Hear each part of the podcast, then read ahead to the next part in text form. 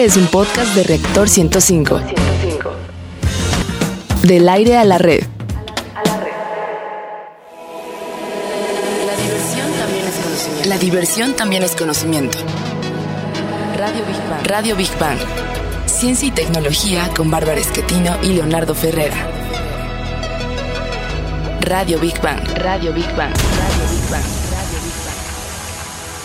¿Qué tal amigos? Es un gusto como siempre el saludarlos. Está en el lugar y a la hora indicada.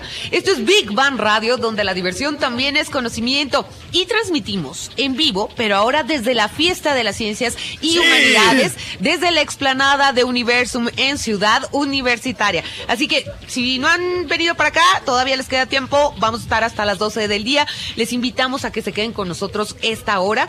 Les garantizamos que van a aprender algo nuevo de una manera ágil y divertida. Les saludamos con el gusto de siempre, Leonardo Ferrera y una servidora, Bárbara Esquetino. ¿Cómo estás, Leo? ¿Qué tal, Barbarita? La voz y sonrisa más hermosa de nuestra radiofónico. ¿Cómo te va? Pues muy ¿Eh? bien, ¿Cómo muy te va? contenta de estar en esta fiesta. hombre. Oye, por fíjate, es la cuarta edición. Se preparan más de 600 actividades para el público asistente. Casi 500 investigadores de la UNAM van a dialogar o ya están empezando a dialogar con jóvenes de nivel medio superior.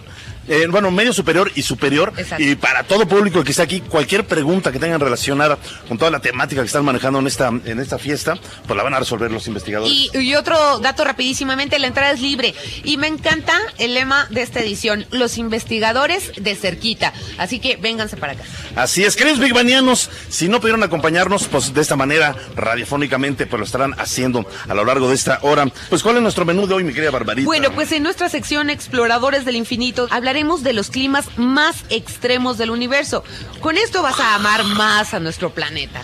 En la sección Gigante Azul hablaremos de inodoros secos y la revolución del WC para evitar desperdicio de agua. En nuestra sección Materia Gris hablaremos de la cultura pop al servicio de la ciencia. ¿A quién le vas? ¿Batman o Superman? Yo le voy a Flash. No, bueno, bueno, pues, ok. superhéroes, ¿no? Flash. dos, bueno, este, no sé, los dos son buenos. en la sección Construyendo Puentes hablaremos del idioma del futuro. ¿Qué lenguajes o qué idioma hablaremos de aquí a 100 años? Ok, y para cerrar, como siempre, bien y de buenas, en nuestra sección Divulgando Humor hablaremos de la ciencia del eructo. Alivio o mala educación, ¿tú qué opinas? Soy la tu radio. Y exactamente el ruso de Rusia, Big Barlowski, nos dice que vayamos a nuestra primera sección. Exploradores del infinito. Imagina, imagina, imaginen ustedes un tornado tan poderoso que pudiera formar un planeta o un viento que pasara por él a 2000 kilómetros por hora. 2000 kilómetros ¿Sí? por hora. ¿Y qué tal una lluvia en la que caen gotas de hierro en lugar de agua? Bueno, esto parece ciencia ficción, pero este tipo de elementos climatológicos acontecen diariamente en nuestro sistema solar. A ver, algunos científicos están empezando a descubrir los secretos de esos planetas y sus atmósferas. Por ejemplo, Mercurio casi no tiene atmósfera, pero eso no significa que no tenga condiciones físicas extremas. Como este planeta es el más cercano al Sol, no es de extrañar que su temperatura pueda llegar a ser extremadamente caliente. Pero fíjate, la falta de atmósfera Ajá. significa que no es capaz de retener el calor y por lo tanto puede tener cambios de temperatura fuertísimos. Mercurio tiene unos cambios de temperatura increíbles, desde los 480 grados centígrados hasta los menos 180 grados centígrados. Bueno, ¿y ¿qué me dices de la lluvia de Venus? Es casi puramente ácido sulfúrico, que es extremadamente corrosivo. Bueno, el ácido sulfúrico puede erosionar la ropa casi al instante y producir quemaduras graves en la piel. Ah, caray. Sin embargo, la temperatura en la superficie de Venus es tan grande que la lluvia se evapora antes de llegar al suelo. Hay un poco de agua en la atmósfera que puede producir explosiones violentas Uy, cuando se encuentra con el ácido sulfúrico. Y ni imaginar lo que pasaría si un ser humano fuera a visitar Venus. Bueno, no llegaba, ¿no? Ni siquiera hemos enviado sondas que, digamos que durarán, lo más que tendrán de vida, si es que llegan, es un par de horas en la superficie debido a las condiciones extremas. Pero imagínate de aquí a algunos años, pueden ser cientos de años que podamos al menos viajar a nuestro sistema solar. Sí. Obviamente con tecnología que no tenemos ahora. no pero tal vez los castigos serán enviar a seres humanos a Venus. No, no bueno, sé. los envías para que se mueran, ¿no? O sea, de... Ya no sé, pero O sea, sí. pero Pero, no, eso, pero- por eso. O sea, como castigo, vamos a, no, no sé, imagino los prisioneros de guerra, qué sé yo. Nuestro planeta más lejano, Neptuno, es el hogar de un clima extremo similar al de otros planetas gigantes. Si bien cuenta con tormentas lo suficientemente grandes como para tragar toda la Tierra y con bandas de nubes que marcan la latitud del planeta, también tiene el viento más violento del sistema solar, ya que puede alcanzar una asombrosa velocidad de 2.414 km por hora. Debido a que la topografía de Neptuno es bastante llana, no hay fricción para frenar estas increíbles ráfagas de viento. Al igual que todos los demás planetas gigantes, el carbono atmosférico se comprime en una lluvia de diamantes. Big Bang. Bueno, al igual que Júpiter, la atmósfera de Saturno está compuesta principalmente de hidrógeno. Las velocidades de viento pueden alcanzar los 1609 kilómetros, que es casi igual de rápido que una bala. Ok. La velocidad de viento más alto que haya registrado una tierra durante un huracán, fíjate, ese es el comparativo. Ajá. Fue en 1996 durante el ciclón tropical Cintia, cuando las ráfagas alcanzaron una velocidad de 408 kilómetros por hora. Y estamos hablando que es la velocidad de viento más alta que se ha registrado, 408 kilómetros. Ahora imagínate una velocidad de viento de 1609 kilómetros en Júpiter, pues en verdad que la comparación, en verdad que es, es asombrosa. Bueno, a ver, eh, yo, yo lo quiero poner así. Claro, estamos hablando de algo micro, que es la Tierra, ¿no? O sea, contra el universo, que es macro. Entonces, digo, y esto nada más es el sistema solar. Ahora que empiece a avanzar un poco más la tecnología y la ciencia, ¿qué más se descubrirá? ¿no? Barbarita, no somos nada, ¿eh? No somos nada, Oye, no y nos sentimos nada. poderosos. Y ahí ves a los candidatos haciendo ahí su show en no televisión. Pues mira, y todos yo- Oye, no somos nada en el universo, en verdad. A mí me tocó en Florida escuchar precisamente la plática de un astronauta que decía eso. O sea, que agradecía inmensamente el poder haber visto desde el espacio la Tierra y eh, un poco de la inmensidad del espacio, pero que entendía que era muy, muy pequeño y que era insignificante el ser humano en comparación con la grandeza que hay afuera, ¿no? Yo recuerdo eh, algún astrónomo comentaba que si queremos hacer un comparativo de qué tamaño es la Tierra en comparación al universo, decía, imagínense la playa que quieran. Imagínense los granos de arena que hay en esa playa, la que ustedes se imaginen. Sí. Bueno, la Tierra es un solo grano Exacto. de todos esos miles de millones de granos que componen una playa. Imagínate la más grande. Exacto. O sea, es decir, que somos absolutamente Nada. nada. Sí, para los que se crean mucho, esto no es nada. No, No somos nada. Pero no, pero finalmente hay que cuidar, hay que cuidar este hermoso mundo Claro, que la naturaleza único. nos dio. Oye, con aire, con oxígeno, con, con agua, nos da alimento, en, en fin, hay plantas, hay animales, seres humanos, Sí. que los únicos que nos estamos destruyendo somos nosotros. Qué Bueno, barbaridad. Pues más conciencia, ¿no? Pero Sí. bueno, pues, eh, ¿qué te parece, Leo, si vamos con Big Bang al momento? Así es, bueno, pues terminamos la sección Exploradores del Infinito con Big Bang al momento. Para aquellos que se, bueno, se emocionaron como yo por ir a Saturno, por diamantes, les comento que en la superficie de Saturno el carbono de aire puede ser presionado hasta convertirse en grafito. Bueno, sí, ahí les va. Saturno tiene una mina de lápices. Eh, aún más cerca del núcleo. La presión transforma. Ya, sabi- ya sabemos que el carbono de los lápices es como, como el elemento básico para formar diamantes. ¿no? Así es. Pero bueno, la presión transformaría el carbono en diamante. Si un ser humano tuviera que viajar a Saturno, Sí. escucha esta información, Leo. Los diamantes le cortarían el cuerpo como Ah, caray. un sin número de pequeñas balas. Quedarías deshecho, yo creo que en segundos. No, no, bueno, yo desde un principio dije. Como picalita. No, yo, yo desde un Sí. principio dije es demasiado ostentoso ir a, a este planeta por, Bueno, por- diamantes. ¿Quién ¿Para crees qué? que nos está diciendo algo? El niño Godzilla, que tenemos que ir a nuestra siguiente sección. Gigante azul. Te vas a sorprender con este dato, pero A una ver. computadora tiene más microbios que un WC. No, no, Bueno, de no, no, sí, no. Pero de acuerdo con estudios, por cada centímetro cuadrado del teclado se encuentran 33 mil bacterias, cifra que supera 260 veces al de las halladas en el asiento de un inodoro de uso normal. Ándale. Pues el baño es uno de los lugares donde se gasta más agua, por lo que hoy en día son el centro de atención de quienes se dedican a desarrollar nuevos inventos. Oye, me quedé pensando por qué un teclado puede ser nada más sucio que un excusado o un WC. Bueno, a ver, un WC, WC, si es de casa, pues constantemente se está limpiando, ¿estás de acuerdo? Si es de un restaurante, pues también, bueno, hasta el baño de la central camionera, aunque sea una vez a la semana, lo limpian, ¿estás de acuerdo? No sé, a lo mejor más. Espero lo que que pasa es que más. bien es el uso constante que le hace dar un cierto olor fétido, pero bueno, Ah. finalmente el excusado se está limpiando. Ok. Pero ¿cuándo limpiamos un teclado?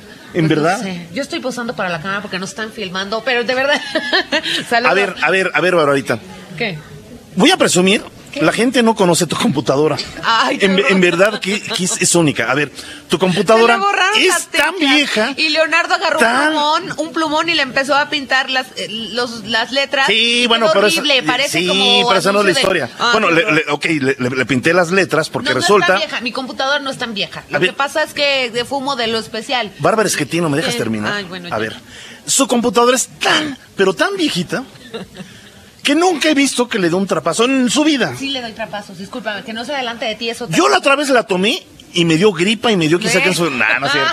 No, no, no, Ay, no, no. es cierto. Bueno, bueno, no sé, no sé. Pero yo esa es mi teoría. acerca de los inodoros, no de mi computadora. A ver, a ver, está bien. Como sabemos, por descarga, el inodoro se gasta un promedio pues de 9 litros de agua. Ajá. Y los inodoros más antiguos, no sé cuántos litros. sí, ahorita nos dirán, pero pues creo que hasta 14, 15 Sí, litros, no sí, lo sé. sí. 20 litros, ahorita nos, nos- Ay, nos dieron el dato. hijo, qué bárbaro. bueno, 20 litros. Una de las técnicas más utilizadas para ahorrar el líquido, bueno, quien lo ha usado, Ajá. es el, el de meter una botella de plástico llena de agua o tierra en el tanque de inodoro. Esta actividad nos ayuda a ahorrar al menos un litro de agua por descarga. Sin embargo, las investigaciones para ahorrar agua van mucho más allá. Fíjate, la empresa británica Phoenix Product Development ha diseñado un baño ecológico que funciona con la menor cantidad de agua posible. Bueno, este baño ecológico ayuda a ahorrar hasta un 84% del consumo normal del agua. O sea, 84%, ya que para su funcionamiento solo gasta 1.35 litros en cada descarga. La tecnología del baño ecológico está basada en una combinación de agua y aire y su funcionamiento es bien sencillo. Oye, pero a ver cómo le era. Una noche de chela, ¿estás de acuerdo? Pues digo, a ver, gasta 1.30. ¿De qué habla? ga- Gasta un litro, 1.35 litros por descarga. Ajá. Una noche de chelas, avientas más que eso. Bueno, pero cada descarga, en lugar de gastarte 9 litros en cada descarga, pues gastas 1.35. Bueno, yo hace, yo hace baño sí voy. Ese baño sí voy. A ver, una vez cerrada la tapa del excusado que tú comentas, comienza a fluir una pequeña cantidad de agua que, combinada con el aire comprimido, elimina los desechos en tan solo tres segundos. Oye, está, Está muy bueno, bien, ¿eh? muy bien. Nada de que huele feo y que Sí, cosas sí, de esas, sí, ¿eh? Tres segundos, vámonos, vámonos. Se espera que el baño ecológico pronto pueda adaptarse en hoteles, restaurantes, pero sobre todo, mejor, mejor aún, en los hogares. Por cierto, por cierto, ¿quién inventó el WC? No sé. Pues vamos a nuestra siguiente cápsula. Ok. La idea original del inodoro, cosa curiosa, no es de un científico, técnico, alquimista ni nada por el estilo, sino de un poeta. Fue el inglés Sir John Harrington quien en el año 1597 diseñó el inodoro más similar al moderno, el cual incluía una cisterna, una reserva de agua en la taza y una manija para activar el mecanismo. Dicho inodoro fue bautizado como Ajax y quedó instalado en el Palacio de la Reina Isabel II en Richmond. Posteriormente, en 1775, Alexander Cummins patentó un nuevo inodoro de cisterna, el cual fue perfeccionado tres años después por Samuel Prose, quien incluyó una válvula esférica. Tiempo después se estableció en Inglaterra que toda nueva residencia debía contar con un inodoro como parte de su equipamiento. Esto se popularizó en diversos países y ya para 1890 el inodoro era requerido en toda Europa. Big Bang. Está con nosotros Berenice Hernández de Pumagua, que es el programa de manejo, uso y reuso de agua en la UNAM. Además que ya son grandes amigos de Big Bang. Ya, ¿Cómo estás, Big? Sí, de pues corazón. muy bien, muchas gracias. Gracias Me da mucho. ¿Cómo gusto estás, por acá. Muy bien, Leo, Bárbara. Ay, qué linda por venir. Oye, qué, qué romántico tema, los WC. Sí, Oye, pero es un tema es un amor. Pero importante. ustedes sí están haciendo algo precisamente en este tema. Digo, sabemos Claro. que CEU es, es grande, Sí. grande, ¿no? Por no son muchas hoyos cosas. como los del No, rey Jorge II. No, de no, no. Ustedes han No, implementado no. otro sistema, ¿verdad? Platícanos. Así es, bueno, eh, actualmente en Ciudad Universitaria se están desde hace ya unos años sustituyendo los muebles de baño. Anteriormente, y también los muebles de baño que tenemos en las casas, el tanque era de hasta 20 litros por descarga. O sea, lo 20 equi- litros. lo equivalente a un garrafón de agua era Sí, lo que se es necesitaba. muchísimo. Qué Sí, barbaridad. ¿eh? demasiado. Qué desperdicio. Exacto. Actualmente las normas oficiales mexicanas señalan que para que sea un mueble ahorrador de agua tiene que ser de 4.5 litros a 6 por descarga Ajá. para que sea un inodoro eficiente o ahorrador de agua. O sea, ya son los, los modernos así. Exacto. Todos los- ah, yo, yo, mi pregunta es, eh, la gente tiene esta, este eh, falso percibimiento de que este tipo de excusados, WCs, no jalan bien, tardan mucho en llenarse, ¿no? No es suficiente para que esté limpio el baño. ¿Nos puedes platicar un poco de esto? Eh, bueno, no, no, no había escuchado eso. Este, sí, yo creo que sí, sí funcionan muy bien. De Ajá. hecho, es el, ahora los, los equipos ahorradores, tanto las regaderas como Ajá. los grifos, como los muebles de baño, como mencionaba Leo, tienen un sistema aireador, ¿no? Que le entra aire para que tenga mayor presión. Ah, yo pensé que te aireaba. no, no, sí, el aire, el, aire, el aire. Bueno, y luego... Es como una lavadora. Ya, Leo, deja Centrifugada, ya. está bien. Okay. Algo así, ¿verdad? Bueno, y entonces tienen este sistema de aire que ayuda a que sea mejor la, la, descarga de agua, ¿no? Sí, sí, que también a veces puede ser un poco, eh, puede ser un gasto como cambiar el excusado por un ahorrador, pero esto que comentaban que se le puede poner una botellita de agua o a veces no jalarle completamente sino a la mitad, a veces el tanque tiene demasiada agua, que a veces sí tiene los 20, que con la mitad es suficiente para que haga la descarga. Entonces, si se le puede poner una botella, funciona perfectamente. ¿Y ustedes han suplido todos los muebles de baño de CEU o en qué fase van? Eh, pues mira, la verdad es que quienes hacen eh, la sustitución de los muebles de baño son las propias facultades con los ah, recursos. Bueno, facultades, dependencias, institutos, todo. Sí, sí, con sus propios recursos. Entonces, sí se están sustituyendo. También hay un tipo de baño que son mijitorios secos. No sé si los han visto no, Sí, oye, pero huelen feo, a mí no me gusta. Lo que pasa. Muy rimbombantes, si ponen mejitorio seco de acá, ah. pero, pero huele feo. Lo que tienen es que tienen una membrana de gel que tiene que tener como un cuidado muy especial y lavado, y eso no se recomienda en el caso de lugares muy públicos, como facultades o. Exacto, y porque tienen que tener una limpieza y mantenimiento muy meticuloso. Ah. Entonces, eh, es mejor. Ya hay ahorita en el mercado de 1.5 de descarga, y eso es que Ajá, exacto. Entonces, pues está maravilloso. A mí nos, bueno, nos da mucho gusto que siempre eh, la UNAM esté innovando y que esté poniendo conciencia en el medio ambiente y en los recursos y te agradecemos muchísimo. Oye, Bere, ¿dónde se pueden comunicar con ustedes, contactar, etcétera, para hacer más de los programas? Bueno, pues ahorita mismo estamos aquí en la Fiesta de las Ciencias y las Humanidades, en la explanada del Universo. Nos pueden encontrar. Si no tienen chance de caerle, estamos en www.pumagua.unam.mx, en Facebook como, como Pumagua UNAM y en Twitter como arroba Pumagua. Y rápido, agrego algo. Este, si ustedes entran a la página de Pumagua, van a ver lo que están haciendo, los programas, etcétera, exacto, Exacto, todo. Recomendaciones para todo. Muy bien. Oigan, por cierto, este, por ahí tenemos pendiente eh, la última vez fui. Dinero? ¿Qué? La tanda. Un excusado seco, centrifugado, ¿qué? Me deben la tanda. La tanda. No. yo no fui, fue. No, la última vez que los pasé a visitar, quedamos en ir en algún momento cuando tuviéramos a los ganadores del concurso La Ciencia en Corto, ah, que realizamos en conjunto con la Dirección General de Divulgación de la Ciencia. Ya que los tengamos, les echamos ahí un phone para que nos platiquen. ¿Vale? ¿eh? Vamos ahora a nuestra siguiente sección, que es... Materia gris. Materia gris. Ok, bueno, fíjense, eh, aquí es algo que les va a gustar a ustedes. ¿Cuáles de sus superhéroes, de los cómics o de las películas, recuerdan, recuerdan que estuviera involucrado en la ciencia? Díganme uno, con la ciencia, algún superhéroe de algún cómic que esté involucrado con la ciencia. Ay, ¿cuál? ¿Quién? ¿Thor? Iron Man. Spider-Man. Spider-Man. Claro, El santo enmascarado. No, ¿cómo que el santo león? pues no, llegaba a laboratorios con maquinitas todas chafas. ¿No? no, bueno. ¿Sí o no el santo? Mejor sigo hablando. bueno, estarán de acuerdo que una manera divertida de aprender es a través de la llamada cultura pop cuando la ponemos al servicio de la ciencia. Bueno, pues una vía para la popularización de la ciencia es vincular los conceptos científicos a las imágenes y los conceptos de la cultura popular. En la actualidad, fíjate, las películas de superhéroes, de historietas y los programas de televisión son muy populares y, por ejemplo, Batman y Iron Man, entre muchos más, se han utilizado como vehículos para la popularización de la neurociencia y la fisiología. Así es. Los principios científicos empleados en la cultura pop pueden ser explorados en entornos no atemorizantes. Y este enfoque ha sido aplicado con éxito utilizando una multitud de superhéroes conectándolos con los conceptos de la física, la neurociencia y la biología. Y el objetivo es compartir experiencias y también el ayudar a llevar el conocimiento científico al público en general. A ver, por ejemplo, ¿Qué pasaría si un traje como el de Batman o el de Iron Man fuera conectado directamente al sistema nervioso?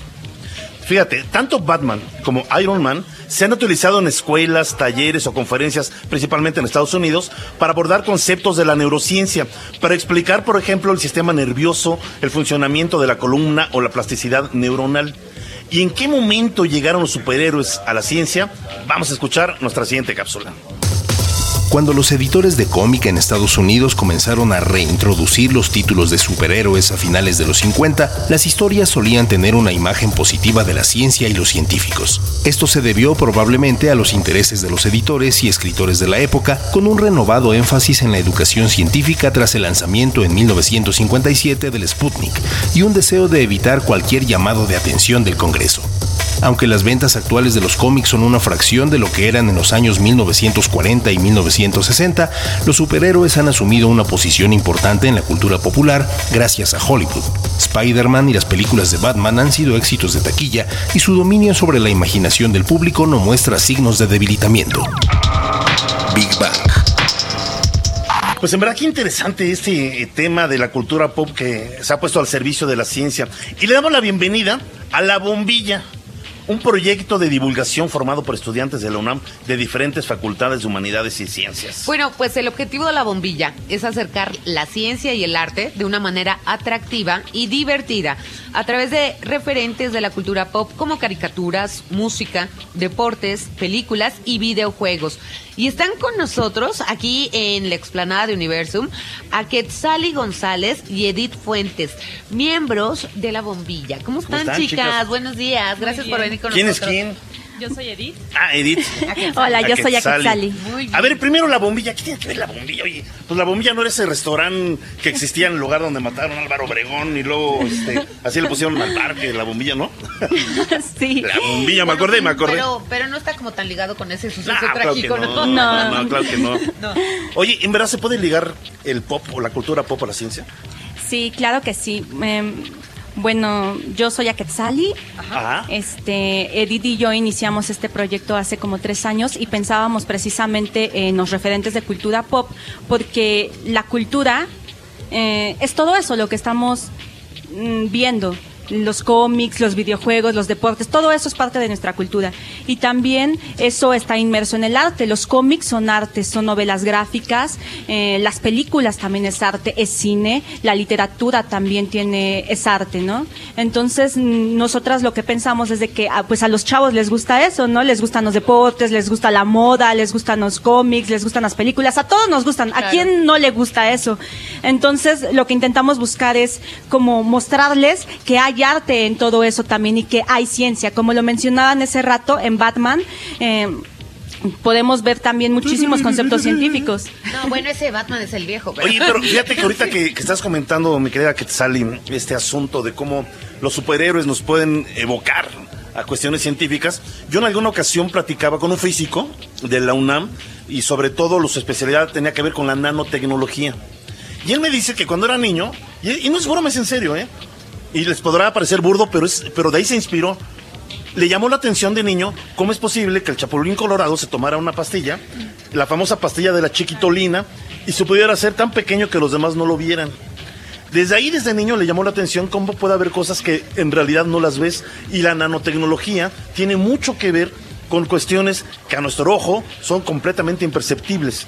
Pero gracias al estudio de la nanotecnología, por ejemplo, se puede estudiar eh, cómo se puede atacar mejor a las células cancerígenas y cómo se pueden eh, combatir ciertas enfermedades. Y todo vino con la famosa pastilla de chiquitolina. Desde ahí vino el impacto. Es cultura pop eso, ¿no? Claro, estamos pensando que este tipo de referentes justamente tienen un gran impacto porque son cosas que a todo mundo le gustan, ¿no? Claro. O sea, las, las películas, por ejemplo, tenemos una nota muy bonita sobre Ant-Man, Ajá, claro. que es más básicamente lo mismo, ¿no? O sea, Sí. se puede hacer muy grande o se puede hacer muy pequeño. Yo tengo una pregunta, Edith. Mira, ahorita que estoy viendo a todos tus chicos que son de secundaria y que, bueno, estamos en la universidad. Del IPEF, etcétera, IPEF. ¿Cómo, digo, ya sabemos que tienen referencias de la cultura pop, pero cómo se han acercado, aparte ya de elaborar este plan de trabajo, cómo se han acercado los chicos para que lo entiendan mejor? Pues nosotros lo o que llegas de la hacemos- Mujer Maravilla, No, vestida. No, lo que hacemos principalmente es, es divulgación escrita, hacemos notas, últimamente hacemos más talleres Ok. y también hemos hecho un poco de radio, hemos hecho podcast. Entonces qué lo que hacemos es tomar una película, por ejemplo, Interestelar, ¿no? Son, es posible los viajes en el tiempo Ajá. o Ah, ok. Star Wars, seguramente todos se acuerdan cuando esta chica come este pan, le echa un poquito de agua y se Sí, infla claro. y se lo comen, ¿no? Bueno, que ya está, ¿no? La comida deshidratada, ¿no? Exacto. Entonces usamos eso para hablar de ósmosis, por ejemplo. Ajá. y pues tratamos de que haya un diálogo bastante amable con nuestros lectores, tratamos de tener muy en cuenta de quiénes son, qué es lo que saben, qué les interesa saber, utilizando un lenguaje muy ameno. Eh, Exacto, y, y ¿Dónde los pueden encontrar? Es muy interesante la labor que ustedes realizan y se me hace que los vamos a ir invitando más seguido al programa. En verdad, sí, porque en verdad digo, nos pueden dar muchas explicaciones, sobre todo cuando salen películas, si es posible, Claro. no es posible, en fin. ¿Dónde los puede encontrar el público a la bombilla? Eh, tenemos un WordPress. eh, la página es eh, la bombilla pun- la bombilla iluminarte.wordpress nada más. Uy, rápido, rápido. Si quieren que les den pláticas a niños de secundaria, primaria, ¿ustedes van? Claro. Sí, claro que sí. Ok. Pues nos pueden encontrar en Facebook también como la bombilla iluminarte conciencia, también en Instagram aparecemos como arroba bombilla iluminarte. Nosotros nos encargamos de charlas, talleres, hacemos también diseño de juegos eh, de ciencia y todo eso. Qué Pues maravilla. muchas felicidades por esta labor gracias, tan hermosa, en verdad. Pues vamos a concluir con Big One al momento, esta sección de materia gris. Nuestro mundo es un caleidoscopio, como decía el escritor y filósofo, y filósofo español Miguel de Unamuno. Bueno, un caleido- caleidoscopio, perdón. Es donde podemos deslumbrarnos con flores, proteínas, virus, danza, ópera, pero también con caricaturas, videojuegos, cine, cómics y novelas gráficas. Y el niño Godzilla nos dice que ahora vamos con nuestros queridos Big Banianos. Sí, queridos Big Banianos, a ver, ¿hay más saludos o qué? Sí, sí, tengo muchos saludos. Ay, espérenme tantito. Dice eh, Fernando Padilla, eh, sí, ya vimos que no nos pudiste acompañar. No, no te preocupes, no tenemos problema. Eh, gracias, gracias eh, por todos tus deseos. Te mandamos muchos besitos. Aguántenme que está medio lento acá. A ver, el- ya te lo tengo aquí. Leticia Martínez. Ajá. Por la escuela de mi hija no pude ir, pero mi opinión respecto a los inodoros, todos deberíamos colaborar con ideas para evitar desperdiciar tanta agua porque se acaba. Como mi esposo es fanático de Batman, pues no me queda otro remedio que irle a Batman. Ándile. Ok. El eructo pienso que es un alivio, ya que como dice, prefiero perder a un amigo que una tripa. Ah, ok. Saludos desde Catepec y que tengan mucho público en Explanada de Universo. Aquí están los chicos de... Eso, eso, muy bien, muy bien. Pues vamos a nuestra siguiente sección. Construyendo puentes. A ver, las lenguas evolucionan, se modifican, se mezclan, desaparecen, resurgen y se reinventan con el objetivo de conseguir que las personas se entiendan mejor entre sí. Y bueno, en un mundo cada vez más globalizado e interconectado, cabe esperar que este camino hacia la comunicación global entre las personas sea cada vez más sencillo. Pero, ¿hasta qué punto surgirá un idioma universal? Llegará un momento en el que el planeta entero hable la misma lengua tal y como muestran las películas de ciencia ficción. Y bueno, en tal caso, ¿qué idioma será el que compartamos todos los seres humanos? El doctor estadounidense y experto en lingüística John McWhorter se plantea esta cuestión analizando la evolución de las lenguas para tratar de encontrar cuál será esta lengua dominante de aquí a 100 años. O sea, estamos hablando del año 2116. Sí. Y de cómo de aquí a entonces desaparecerán aproximadamente, eso dice el, el- el doctor McWhorter, desaparecerán aproximadamente el 90% de las lenguas que conocemos el día de hoy. Estaba leyendo que él hablaba un promedio, ahorita nos dirá si no nuestra invitada, un promedio de 6 mil eh, lenguajes más o menos, y él que se estima, si está hablando del 90%, pues quedarán 600. Y de esos 600 con modificaciones además. Ah, caray. Sí. Bueno, él dijo, es probable que notemos dos cambios en el lenguaje de la Tierra en el futuro. Eh, eh, uno es que habrá mucho menos idiomas y dos, que las lenguas serán menos complicadas que de lo que son hoy en día. En el futuro, todo el planeta hablará la misma lengua como en las películas de ciencia ficción. Como lo dije anteriormente, ¿qué idioma será el que compartamos todos los seres humanos? Les invitamos a escuchar nuestra siguiente cápsula. Desde hace décadas se viene considerando el inglés el idioma universal, pero lo cierto es que el tamaño de la población china y el aumento de su poder económico como nación ponen en duda que deba considerarse la futura lengua del planeta. Hay más parlantes de chino mandarín en el mundo, es cierto, pero las dificultades para aprenderlo en la vida adulta por su complejidad tanto a nivel hablado como escrito, ya que contempla hasta cuatro variedades de tonos dentro del mismo idioma, lo dejan en una posición alejada de posicionarse como la futura lengua de la Tierra. Los expertos consideran que si los chinos gobiernan el mundo, es probable que lo hagan en inglés. Big Bang. Maestra, eh, Alma. eh, eh, Alma, ¿no es una belleza el poder usar un poquito más de nuestro lenguaje, ¿no? Así nuestro idioma. Es, es una riqueza que Exacto. transmite la cultura que tenemos, transmite nuestras ideas, Sí. pues tradiciones también, ¿no? Sí. Entonces es muy difícil, como bien citaban con este estudio, que se pierdan todas nuestras lenguas. Claro. Obviamente hay factores sociales, políticos que están aunados a esto, como las lenguas indígenas, Claro, ¿no? Hay claro. algunas que ya se perdieron. Pero es precisamente por el que los eh, pueblos carecían de hablantes y que lo transmitieran y que a lo mejor en el pueblo no se reconocía esa lengua, solo O el español, también, emigración. ¿no? O sea, claro, hay muchísimos aspectos que favorecen o no a la Pe- desaparición. o pero lenguas. parece, este, Alma, que es inevitable.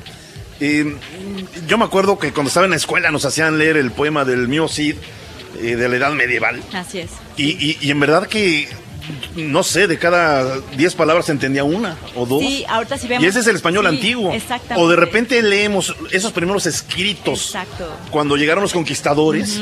Y es un español que hasta viene la traducción a un lado, si lo han visto, ¿no? Esos libros, Sí. digamos, de que, Sí, que sí. se compran eh, los, bueno, los niños para las escuelas. Sí. O sea, no se entiende gran cosa del, del español antiguo. Exactamente, Exactamente, y eso es uno de los vestigios de cómo evoluciona la lengua. Claro. Eh, cómo cuando llegó el español aquí o cualquier otra lengua, eh, el a los dominados tendrían que hacer adaptaciones Claro. para que se entendiera, porque de otra manera no entendían los mismos conceptos. Entonces, bueno, hay muchísimos ejemplos como el aguacate, ¿no? O sea, ese es, una, ese es un, bo- es tenemos, un eh, es una léxico combinación, ¿no? adaptado ya a Claro. las necesidades para que todos entendieran. Es como el, a ver, el, el- el caló, digamos, que es eh, esa eh, parte popular. Ah, Además es bueno. diferente el calor en cada Sí. parte del país. No, eh, no O exactamente. sea, es- Sí, no sé. Oye, Huerco, ¿cómo te va, Huerco? Eh? ¿Qué, te- ¿Qué pasó, hombre, Huerco? No, o no sé. En Oye, Yucatán. oye ejemplo, te estoy diciendo. maya con español, Oye, si no, Sí, oye, se escucha, si sí, no sí, escuchas, sí, ves sí, y no sí. observas. O sea, en fin, hay un caló en cada lugar, pero es un caló hermoso finalmente. Claro. Hasta el caló chilango, digo, ¿qué pasó? Voy, te, ah, te estoy diciendo, y no más del caso, te voy y te estoy diciendo que vas si bajas, ah, chido la banda, ¿me entiendes? O sea, o sea, finalmente, Qué oye, tonto eres. Sí, te- bien, ¿eh? Chido la Así le queda. ¿No me quieres contratar para esta escuela de...? Pero, Alma, Cayó, ahora que estoy viendo tantos niños, tú, tu experiencia, es que se está acortando el idioma. Sí, estamos tratando de simplificar y Ajá. es también parte de la evolución, la simplificación de la lengua. Como, bueno, un ejemplo que acaban de mencionar es maravilloso, el del Twitter. Sí. Te, te- te obliga a simplificar En- lo que transmites. No sé cuántos, ser más ¿cuántos práctico. caracteres ¿no? se, se ponen en Twitter. 140. 140, o sea, tienes que dar una idea completa. Y antes te decían, expláyate, ¿no? Exactamente. O sea, dame la idea un poco más Sí. amplia. No me digas no me gusta nada más porque sí. Sí, O sea, entonces explícalo. sí, y la idea del lenguaje, transmisión de- o comunicarnos es que sea práctico para que yo Claro. entienda rápido el mensaje. De otra manera, si yo ahorita les doy todo un discurso, Sí. no me van a entender nada. Mira, el, el tema, perdón, es, es demasiado amplio. Yo, mi querida Alma, me gustaría que te podríamos invitar a otros programas. Ay, claro, encantada. porque, por ejemplo, fíjate, a mí lo que me gustan, para que nos hables exactamente de lo que hacen en este centro de enseñanza de lenguas extranjeras, tienen el náhuatl, por ejemplo. Así Yo alguno es. estaba leyendo. Digo, nativa. es un lenguaje her- Sí. hermoso, es una lengua preciosa el Sí. náhuatl. Y exactamente lo que está haciendo la Universidad Nacional de México, pues es tratar de preservar todas esas lenguas, Así digamos, es. que son muy, muy importantes. Ay, rápido, rápido, rápido. ¿Cuál es tu vaticinio a futuro? ¿Se va a terminar el español? ¿Vamos a hablar todos Vamos a hablar alemán, ¿no? ¿Qué vamos a no, hablar? Ay, no, en la lengua se va a quedar, Se va a bueno, quedar, se va a quedar. Igual que los chinos están aprendiendo inglés y Claro. que nos comunicamos con ellos con inglés, Claro, claro. vamos a terminar eh, eh, quedándonos con esta lengua. ¿Con nuestras culturas, con español, perdón. Ah, con el español. nuestro propio español. Y- O va a ser un spanglish, porque ya todo el Un mundo lo está escuchando con el spanglish. Tendríamos que ver las situaciones políticas sociales, pero Claro. bueno, el español yo bueno, creo que va a durar mucho más tiempo. próximo, ¿verdad? Exactamente. Ay, ¿dónde te podemos encontrar? ¿Dónde pueden La página del CELE, los invito a que entren a ella, es www.cele.unam.mx, pero también vamos a estar aquí en la Cuarta Feria de las Ciencias Humanidades. Tenemos una, un stand para Hoy que nos mañana, visiten hoy y mañana y van, vamos a tener muchísimas actividades, también muchísimas ponencias relacionadas con las lenguas y el aprendizaje de lenguas. Súper. Sí. Pues mil, mil gracias, Gracias a a, la maestra Alma Luz Rodríguez. eh, Encantada. por- eh, del Centro de Enseñanza de Lenguas Extranjeras. Un abrazo enorme, enorme, enorme.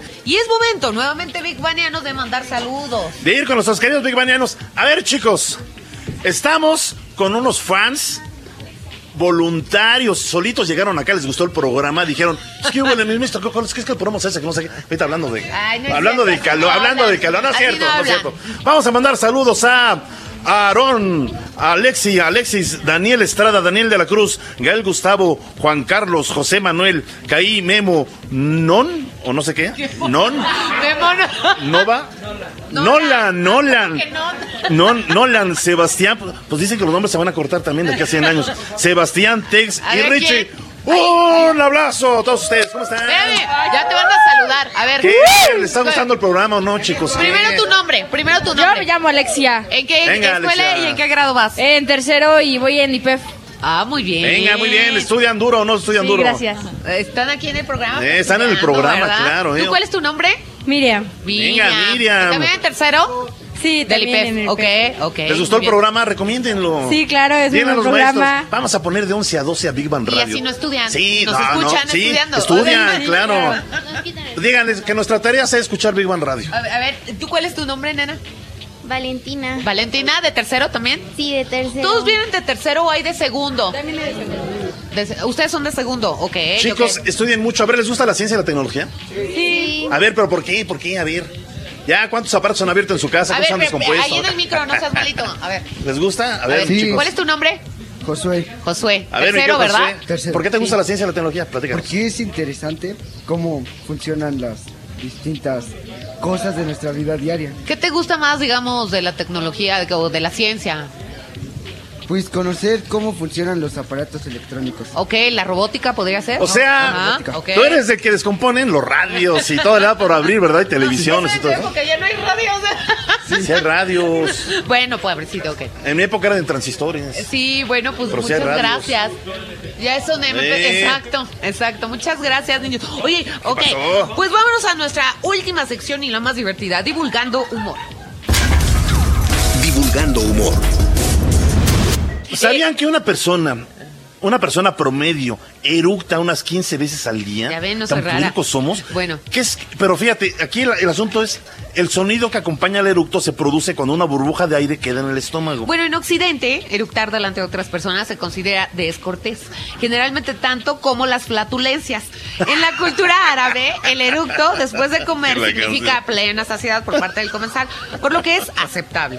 A ver, en algunos lugares de Asia, el eructo es considerado como una burla de los, a los ancestros, ya que se piensa que los parientes cercanos viven en el interior del cuerpo. Órale. Ándale. Pues fíjate que los astronautas no pueden eructar porque la ingravidez no permite la separación de líquido y gas en sus estómagos. Pobrecitos, ¿cómo han de estar?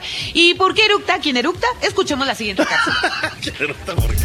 Los factores que influyen al momento de tener eructos son comer rápido, mucha cantidad y sin masticar, comer alimentos muy grasosos, beber demasiado líquido con gas durante la comida, padecer algunas enfermedades como hernia, gastritis o úlcera, tener ansiedad o estrés porque modifican los procesos digestivos, sufrir problemas intestinales, emplear antiácidos o medicamentos similares, tragar demasiado aire cuando comemos o hablamos. Si bien es más frecuente eliminar los aires y gases a través de los intestinos, también el cuerpo se deshace de ellos con los eructos. Algunas personas padecen este problema muy a menudo, mientras que a otros solo los molesta de vez en cuando. Big Bang. Oye, me quedé pensando en los pobres astronautas. Eh, Oye, rápido, vamos a saludar de nuevo a nuestras niñas. Ya las habíamos despedido, pero las hicimos que regresaran porque somos bien, bien mala onda y nos dijimos, no se nos van. A nuestras amigas de la bombilla. A ver, Edith, ¿tú qué opinas? Este, si es algo natural, es el hacerlo, digo, sé que es algo natural, no tomen refresco, ¿no? Pero si no aguantan, sí tenemos que tener ciertas reglas, ¿no? De convivencia. Digo, o sea, no sé. ¿Cómo ves? Pues claro, es- de- en realidad el eructo es algo muy fisiológico, o sea, todo todo el mundo lo hace. No, yo no, eh, yo- A mí me han contado. a mí me han contado. Es algo, es algo que no se puede evitar, simplemente pasa, como las flatulencias, como el latido del Pues como corazón. dicen, flatulencias disimuladas, hombre. Pero, pero a ver, eh, ¿ustedes han tenido algún compañero que sea así igual de marranín? O sea, de cochino. Siempre ha habido un puerco. En el alrededor, salón siempre hay uno. Siempre ha habido un Perdón, puerco en la y casi oficina. siempre son hombres, ¿no? Pero- ¡Ay, óyeme! ¿Qué te Principalmente pasa? los papás o los hermanos también. ¿verdad? ¿Verdad? Órale, ya los quemaron. Bueno, Yo soy hermano menor. O sea, Bueno, a mí no me digan. pues ya nos vamos, saludos nos a, vamos. a Irwin. Ah, Irving. Irving, Irving, Y- su querida familia. No, no, es un amigo queridísimo, también gran Big Baniano, vino con su mami también, hermosos, gracias de verdad. Gracias por estar con nosotros. Un abrazo muy grande Y bueno, a ustedes, gracias. eh, ya nos vamos, ya nos vamos. Ya, ya nos vamos. Rapidísimo. Créditos, producción en cabina Edigo Bea, unidades móviles Luis Lorenzana, Rubén Aguilar, asistente de producción Rosa Arzate, Ceci Mazariego, escenas cápsula Rogelio Castro, También Gaby Serrano en la Chulín. producción. Ajá, Y- exactamente. y bueno, Ceci Mazariego. Y bueno, recuerden, queridos Big Manianos, sin ustedes este programa tampoco sería posible. Gracias por estar con nosotros, gracias Universum. Nos despedimos, sus amigos Bárbara Esquetino y Leonardo Ferrera. Hasta la próxima semana en punto a las 11 de la mañana. Esto fue Big Bang Radio, donde la diversión también es conocimiento. Acuérdense, nada de cosas no disimuladas. La diversión también es conocimiento. La diversión también es conocimiento. Radio Big Bang. Radio Big Bang. Ciencia y tecnología con Bárbara Esquetino y Leonardo Ferrera. Radio Big Bang. Radio Big Bang. Radio Big Bang. Esto fue un podcast de reactor. Podcast de reactor. Del aire a la red.